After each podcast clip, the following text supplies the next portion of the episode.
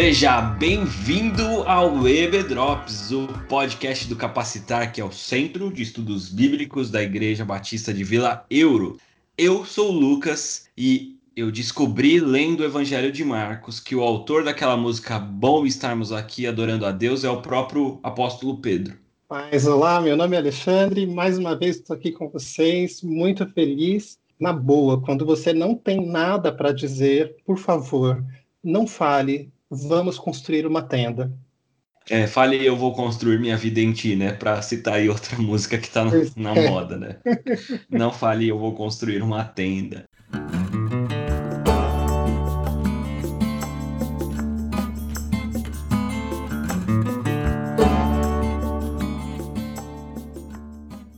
Bom, pessoal, estamos chegando ao quinto episódio da série O Filho e o episódio de número 50 do EB Drops. Olha que legal, estamos há 50 semanas de forma ininterrupta estudando a palavra do Senhor de diversas formas, diversos temas, enfim. Se você ainda não conhece o EB Drops a fundo, vale a pena você dar uma ouvida aí nos episódios que temos para trás e daqui duas semaninhas nós completamos um ano no ar. Muito legal. Agradeço a todos vocês que estão ouvindo e também a todos os professores que têm participado aqui com a gente. Mas sem mais delongas, vamos entrar então nos capítulos 9 e 10 do Evangelho de Marcos.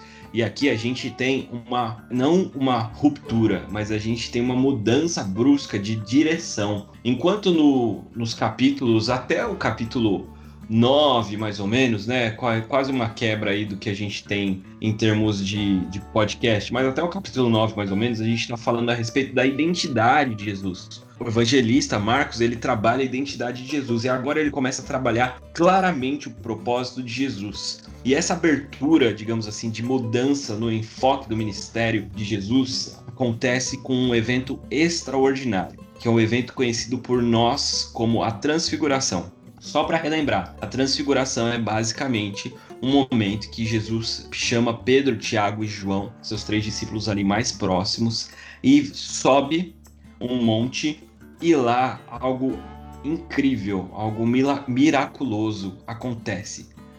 Jesus, ele tem as suas roupas quase que lavadas num homo celestial, assim. A roupa que Jesus estava usando naquela caminhada passou ali por uma lavagem a seco, pelo próprio poder do Espírito Santo, ficaram com um branco que o evangelista aqui, ele vai dizer que um branco que lavadeiro nenhum conseguiria atingir. Também surgem duas figuras que nós sabemos que são o profeta Elias e o libertador, também profeta Moisés. Eles aparecem diante de Jesus. E aí tem uma conversa ali meio estranha. Pedro fica numa situação ali meio incômoda e aí ele fala: "Bom estarmos aqui.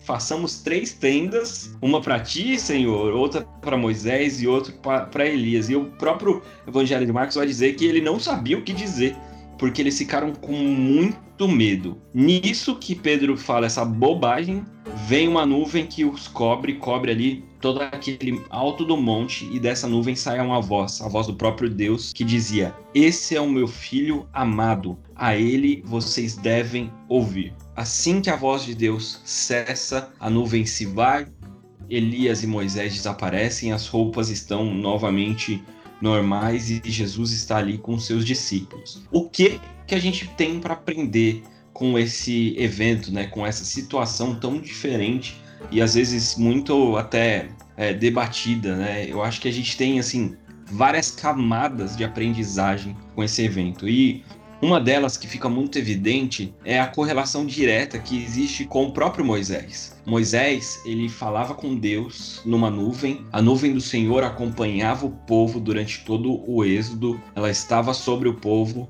durante toda a sua peregrinação. Moisés falava com Deus na nuvem, mas ele não poder, podia ver face a face, ele precisava virar o seu rosto, ele precisava tirar as suas sandálias. E agora, nesse novo momento, a gente tem novamente Deus um monte, uma nuvem, o próprio Moisés aparecendo. Só que aqui existe uma testificação. O próprio Deus, ele está dizendo novamente, né? Assim como ele falou, capacitando Jesus por aquilo que viria na frente no momento do batismo, aqui novamente ele reafirma: Este é o meu filho. Deus fala com Pedro, Tiago e João. A ele vocês devem ouvir. E por que que tem toda essa relação, né? O que que acontece? Deus está um dos elementos é esse que agora ninguém corre o risco de morrer, porque lá no Êxodo, se alguém visse Deus face a face, ele morreria. Se isso acontecesse ali no alto do monte, Pedro, Tiago e João, eles cairiam mortos. Mas Jesus está mostrando, Deus está mostrando que agora, diante da vinda de Jesus, a realidade é outra. Agora nós temos um acesso direto e esse acesso ele vem através do próprio Cristo. O próprio Cristo é a face de Deus, assim como o próprio Jesus vai falar isso mais para frente para Tiago, né? Quem vê ao Pai vê a mim, quem vê a, a, mim vê ao Pai. Ele é o filho de Deus. E aí Pedro faz essa, esse comentário meio absurdo que pra gente parece muito absurdo, mas para ele não era tanto. Por quê? Porque Pedro estava acostumado que diante da presença de Deus, era necessário que houvesse um intermediário. E esse intermediário era o tabernáculo ou o templo. Isso funcionava para todas as religiões e até hoje funciona haja visto tanta dificuldade que as pessoas têm com os templos fechados hoje em dia no meio da pandemia. E para Pedro isso não era diferente, inclusive isso era mais forte, porque na religião judaica era isso que era estabelecido. É, quando Moisés sobe o um monte e se encontra com Deus, ele desce e tem as diretrizes para o tabernáculo. O tabernáculo precisa ser construído. E aí ele fala isso: vamos construir tendas, vamos construir tabernáculos, porque a gente precisa desse intermediário para Deus, porque senão a gente vai morrer, porque o próprio Deus está aqui. E aí, nesse momento que ele fala isso, Deus simplesmente envolve eles na nuvem de glória, falando: Esse é o meu filho ouvi esse cara, ouvi o meu filho, porque ele é o próprio Deus, porque é nele em que eu me alegro. Então, diante dessa nova realidade, diante dessa nova situação, Jesus está falando para os seus discípulos que ele é o Cristo. Deus está comprovando que ele é o Cristo. E existe a testificação de Moisés e Elias como grandes figuras daquela religião judaica que precisava de um intermediário que era o templo, testificando. Dois grandes homens da religião estão aqui aqui e eles apontam e eles adoram ao Cristo. Eles adoram a Jesus. Pois é, Lucas. E tem uma, uma outra coisa que eu acho interessante, assim, tem o primeiro ponto que eu acho muito importante, é o que você colocou, que é essa ideia central de que, mais uma vez, a gente tem a testificação que Jesus é o Cristo. Mas uma outra coisa, que se, fazendo um paralelo agora, voltando para o batismo de Jesus, é a segunda vez que Deus fala diretamente, que ele intervém diretamente. E na primeira vez, quando ele fala no batismo, você tem aquela situação que é o Senhor, Deus encorajando a, a Cristo no início do seu ministério. E agora você tem o mesmo Deus encorajando Cristo, porque ele sabia o que estava chegando daqui a pouco no ministério. Sabia que o caminho da cruz estava cada vez mais próximo, a cruz estava cada vez mais perto. Quando a gente tem essa oportunidade de ouvir do próprio Deus, que nós somos os filhos amados dele, e essa experiência que a gente pode ter é, é uma coisa muito importante, essa experiência até de adoração, né? Que, que é de você poder chegar e saber que você é amado pelo Pai. Essa transfiguração que aconteceu com Jesus, ela poder acontecer na tua vida também.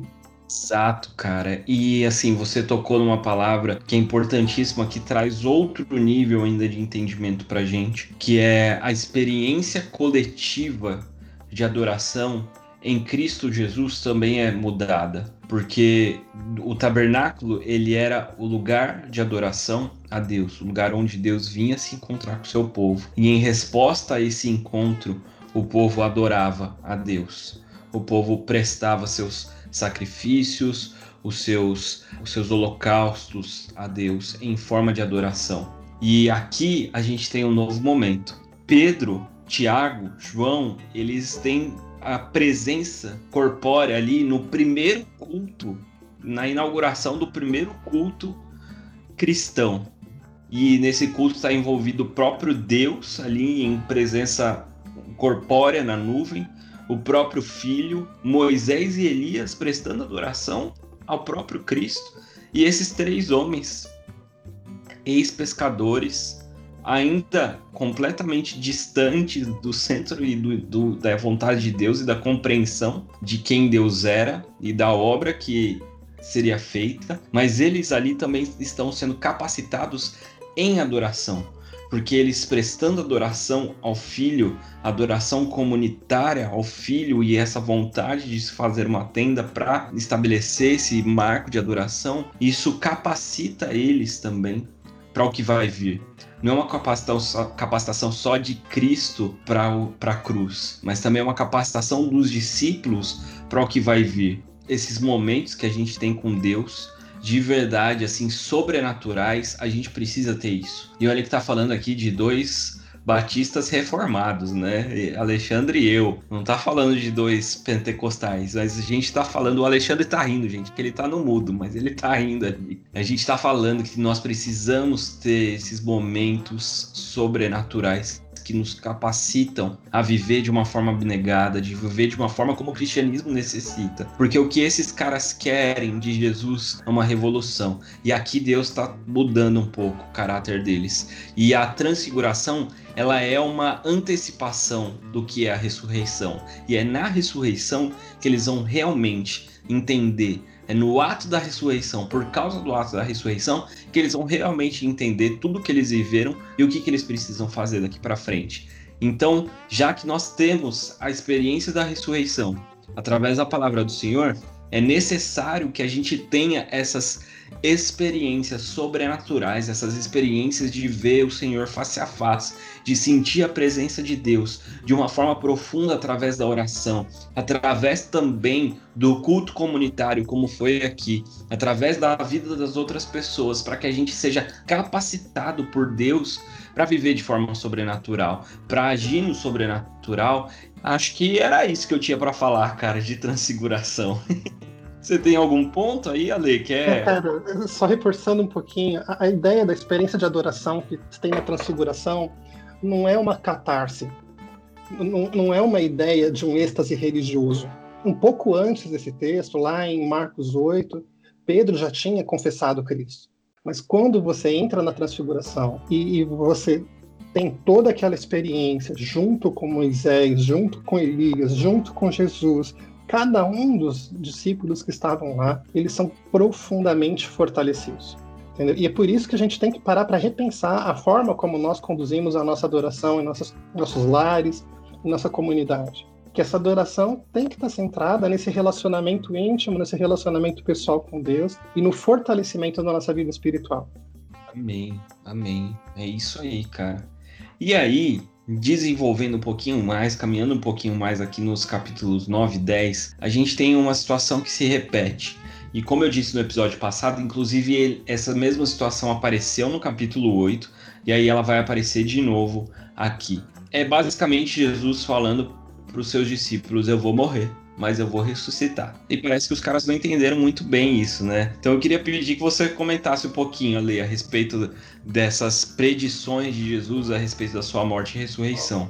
Cara, é meio assustador, porque Jesus ele começa a falar e cada vez com uma frequência maior. Quando você abre o texto bíblico lá em Marcos 8, ele já fala isso uma vez, olha, vai chegar o momento que o filho do homem sofresse muitas coisas, fosse rejeitado pelos líderes religiosos. Aí mais para frente, em Mateus 9, Marcos 9, perdão, mais uma vez ele fala, olha, o filho do homem está para ser entregue nas mãos dos homens. Aí ele já adiciona assim, eles o matarão, e três dias depois ele ressuscitará. E aí no texto agora, que é o último texto, que é o mais forte, mais contundente, que a gente encontra lá em Marcos 10, que ele fala: ele estava subindo para Jerusalém, Jesus ia na frente. E novamente ele chamou a parte os doze e lhes disse o que haveria de acontecer: Estamos subindo para Jerusalém, e o filho do homem será entregue aos chefes dos sacerdotes e aos mestres da lei. Eles o condenarão a morte e o entregarão aos gentios, que zombarão dele, cuspirão dele, o açoitarão e o matarão. Três dias depois ele ressuscitará. Nessa hora, Jesus ele coloca todos os detalhes. Ele mostra todo o script, que tudo que vai acontecer com a vida dele. Mas sabe de uma coisa? Ele prediz isso porque ele sabia que a morte dele não era uma consequência do ministério, mas sim era o centro do ministério dele não era uma coisa periférica, não era uma coisa secundária. Era fazia parte da identidade, fazia parte do propósito dele nesse mundo. Se ele não tivesse morrido, nada do que ele fez antes valeria a pena.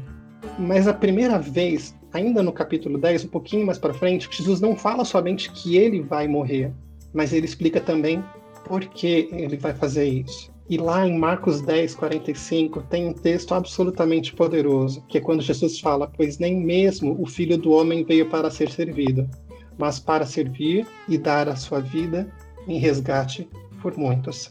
É quando Jesus. Camiseta do resgate por causa disso. Tô gravando camiseta, aqui, camiseta do resgate por causa desse versículo. Sim, mas ele veio para dar a sua vida em resgate por muitos. Ele fala assim: o que eu estou fazendo tem um propósito. O que eu vou fazer ainda é uma coisa que é necessário que seja feita para que muitas pessoas possam ser resgatadas. Existe aqui um sacrifício substitutivo. Ele está pagando uma dívida praticamente impagável. E ele está pagando essa dívida com a própria vida dele. É, Ali, eu acho que a gente tem que fazer uma pergunta que os discípulos fariam, que é qual é a necessidade disso? Por que é necessário um sacrifício? Por que é necessário um resgate? é uma relação de causa e consequência que as pessoas entendem de uma forma assim, de uma forma simplista, é assim, se, se Deus tudo pode, é, Deus pode perdoar. E por que Deus não perdoa de uma vez, né? Seria tão simples a gente Exato. fazer desse jeito, né? Por que uhum. Deus não uhum. perdoa de uma vez? Isso é porque Jesus teve que morrer para me salvar. Eu não entendo isso. Para mim não faz sentido. Mas a ideia principal é que Jesus não teve que morrer assim apesar do amor de Deus. Ele morreu por causa desse amor. É aquele conceito assim, é porque Deus amou, ele vem e faz. Assim, é simplesmente a gente não tem como pôr as coisas para baixo do tapete. A gente não tem como negligenciar a ideia de que existe o pecado. A gente não tem como negligenciar a ideia que exista o mal. A gente não pode. Existe culpa nisso, né? Exatamente. A gente o não pode. meu pecado ele imputa culpa sobre mim. Exatamente. A gente não pode resolver o pecado. A gente não pode é, eliminar o pecado, a gente não pode curar esse pecado simplesmente colocando debaixo do tapete. Simplesmente falando, deixa para lá, isso não importa mais. É, a ideia é que isso tem que ter um pagamento. E que quando a gente fala em pecado da humanidade, isso exige um preço muito alto. Entendeu? Então, assim, você tem um Deus que me ama de uma forma absolutamente intensa, e você tem um Deus que odeia completamente tudo o que eu faço de errado. E a única solução que ele achou nessa equação é que o pecado que estava em mim, o pecado que habita em mim, fosse eliminado de alguma forma. Ou seja, essa dívida precisava ser paga para que a justiça dele fosse feita. Só que como você faz isso sem me destruir no caminho? Como eu pago esse pecado se é uma, uma dívida que eu não tenho como pagar? E a única solução que, Jesus, que Deus achou foi, ele é tão incrivelmente amoroso que a única solução que ele achou foi que ele morresse para pagar ele mesmo. Amém. Assim, é, assim, foi a única solução que ele achou. Sabe assim, é, essa ideia de sacrifício substitutivo é isso que Jesus está colocando. Eu vou dar a minha vida em resgate por muitos. Vou cumprir o que vocês não conseguem cumprir. Sim, o que vocês não dão conta, eu vou fazer.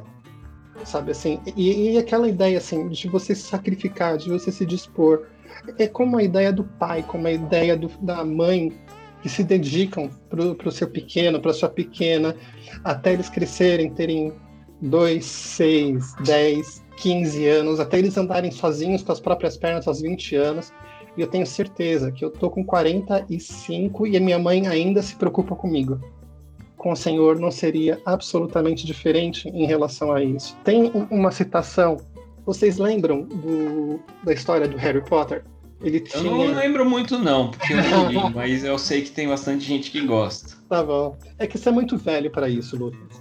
Não, nada, eu sou bem do hype do, do, do Harry Potter, do Harry é, Potter, sim. Uma 30, 35, assim, que, que é, tá exatamente, eu sou bem, eu tô, tô com 34, então assim, era o ápice, só que eu sou filho de crente, né, mano? Eu sou filho de crente e naquela época ler Harry Potter era pecado, hoje em dia não é mais, são aqueles pecados circunstanciais que os evangélicos inventam.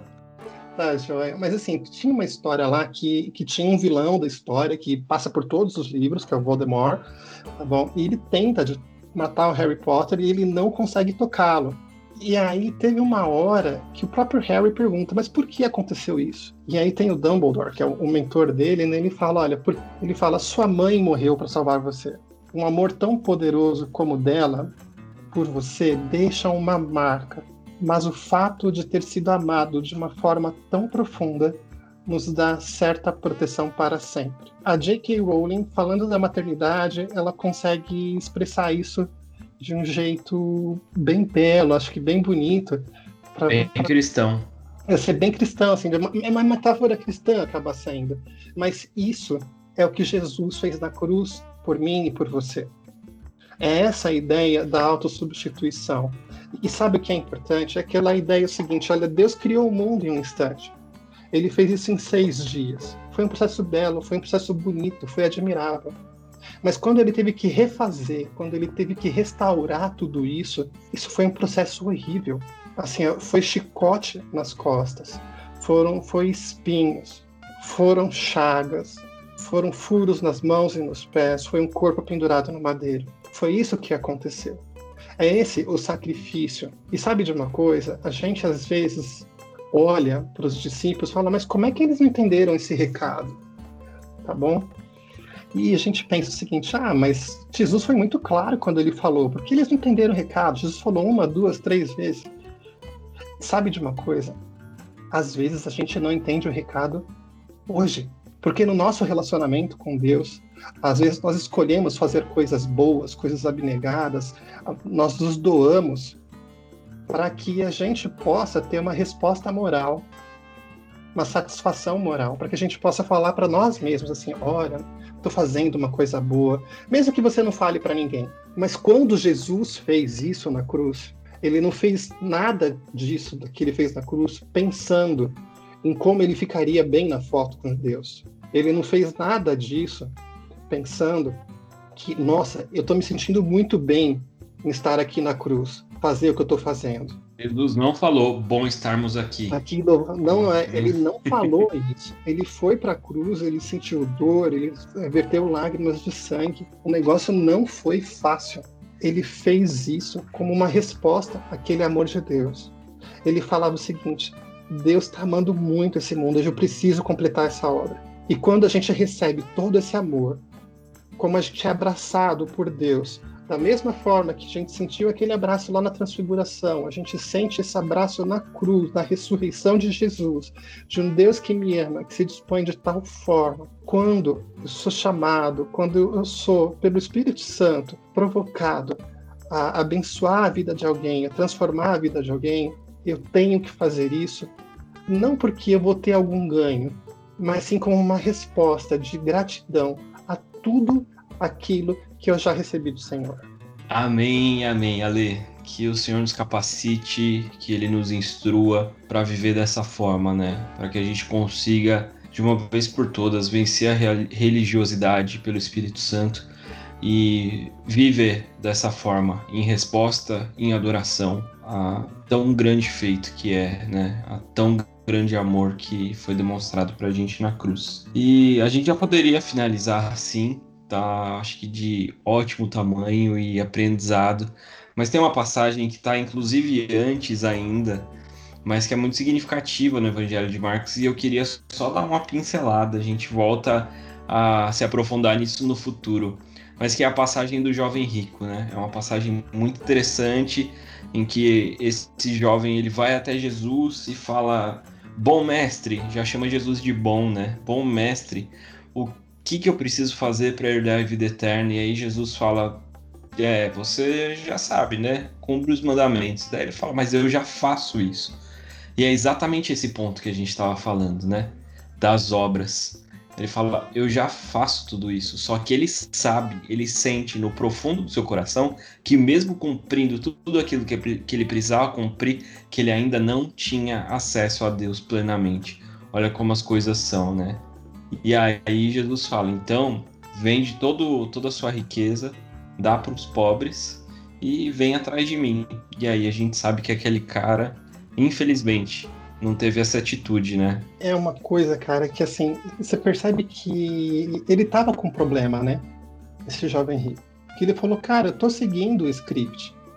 Aquilo tudo que os fariseus, os saduceus já ensinam, eu já estou fazendo tudo isso direitinho. Mas alguma coisa estava faltando.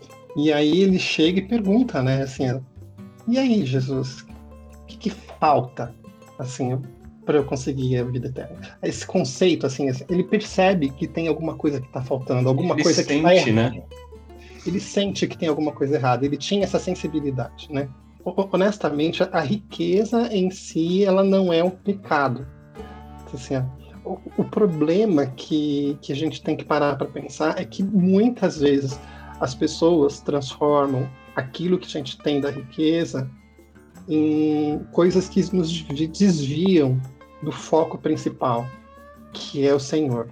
Assim, a gente começa a ter uma autossatisfação, um prazer próprio do que vem dessa riqueza que a gente consegue, que a gente pode nos tornar avarentos, gananciosos, pouco generosos. Porque a ideia é que Jesus ele não está discutindo o seguinte, olha, que tem algo essencialmente errado com o dinheiro, mas ele pode ele está falando o seguinte, olha, isso daqui pode cegar você para aquilo que é mais essencial. E, e, uma coisa que o Tim Keller está falando lá no livro dele, na, na, Cruz do Rei, que ele comenta que Jesus, ele, quando ele dá a dica, olha, se você quer ganhar a vida eterna, é só você largar as coisas e largar tudo que tem e segue. Ele não está falando isso da boca para fora, porque ele já tinha feito isso, sabe? Assim, é, é ele já estava vivendo na Trindade, junto com o Pai, junto com o Espírito Santo, é, um relacionamento íntimo e pleno, que a gente já comentou lá atrás nos capítulos anteriores. Exato. Entendeu? E ele larga tudo isso. Como é que Paulo fala que ele se fez pobre por nós? É essa expressão uhum. que ele uhum. usa, né? Ele, ele se faz pobre por nós. Porque, assim, embora fosse rico, ele se fez pobre por nós. É mais ou menos essa expressão né, uhum. né, que ele coloca. Quando ele fala isso, assim, é Jesus está falando: olha, sabe, toda a riqueza que você acha que você tem, eu abandonei uma riqueza maior porque eu amo vocês, porque eu quero resgatar a, a vida de vocês, dar a minha vida em resgate de vocês. Mas o jovem rico ele não consegue fazer isso, entendeu? E, e como é que é a expressão, Lucas, que ele coloca no final que Jesus fala? Que Jesus e Jesus amando. Luca, Lucas vai falar isso, né? É, Na verdade, é. no texto paralelo de Lucas, ele vai falar que Jesus, amando, deixou ir. Aqui o próprio Marcos, o Evangelho de Marcos, ele também usa uma expressão com amor. Jesus olhou para o homem e disse: Ainda há uma, há uma coisa que você não fez. Vá, venda todos os seus bens, dê o dinheiro aos pobres. Então você terá um tesouro no céu. Depois venha e siga-me. É mais ou menos Jesus falando o seguinte: olha, eu sou o maior dos jovens ricos. E, e, e assim, eu abri mão de todas as minhas riquezas por sua culpa, por sua causa. Agora está na hora de você abrir mão da sua riqueza por mim. E sabe o que é interessante? É, eu lembro de um, um, podcast, Lucas, que você gravou, acho que lá na Transmundial, sobre idolatria. Uhum. E depois de um curso que a gente teve lá na igreja também, na IBD. Exato. Sobre idolatrias modernas. Cara, sobre idolatrias modernas. E assim, é, no caso do jovem rico, eram as riquezas dele. Mas existem outras coisas que nós idolatramos em nossas vidas. E são óbices ao nosso relacionamento com Deus. E vai ter uma hora que Jesus vai chegar para mim, Jesus vai chegar para você que está ouvindo agora, gente. E ele vai falar: olha, abandona isso e me segue. Tá bom? E é a sua hora de escolher o que você vai fazer. A única coisa que eu posso dizer é que Jesus já fez isso. Ele já abandonou tudo que ele tinha, ele já se desfez de tudo que ele tinha, por mim e por você. E, e eu acho que eu não posso fazer menos do que isso, você não pode fazer menos do que isso, em amor por ele. É uma coisa a gente ter Deus como um patrão, como um exemplo a ser seguido, como um rabino, como ele disse aqui, como mentor.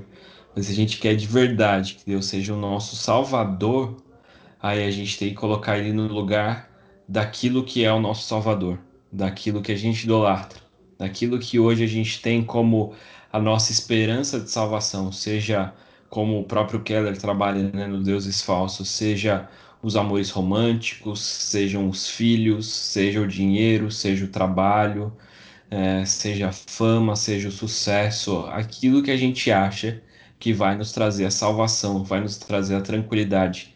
Isso precisa sair da frente, sair do caminho, para que Cristo seja o nosso Salvador. E diante de tudo isso, muito obrigado por nos acompanhar até aqui. Foi uma delícia gravar esse episódio aí com você, Ale. Um grande abraço. E na semana que vem nós começamos a partir aí para entrada triunfal, caminho de Jerusalém, as coisas começam a caminhar para o final. Vamos continuar aí acompanhando semana que vem os capítulos 11 e 12 do Evangelho de Marcos. Brigadão, gente, divulgue, compartilhe, siga a gente lá no Instagram, enfim, manda para todo mundo porque está sendo uma bênção. Muito obrigado e até mais. Tchau, tchau. Um grande, um grande abraço para vocês. Tchau, tchau.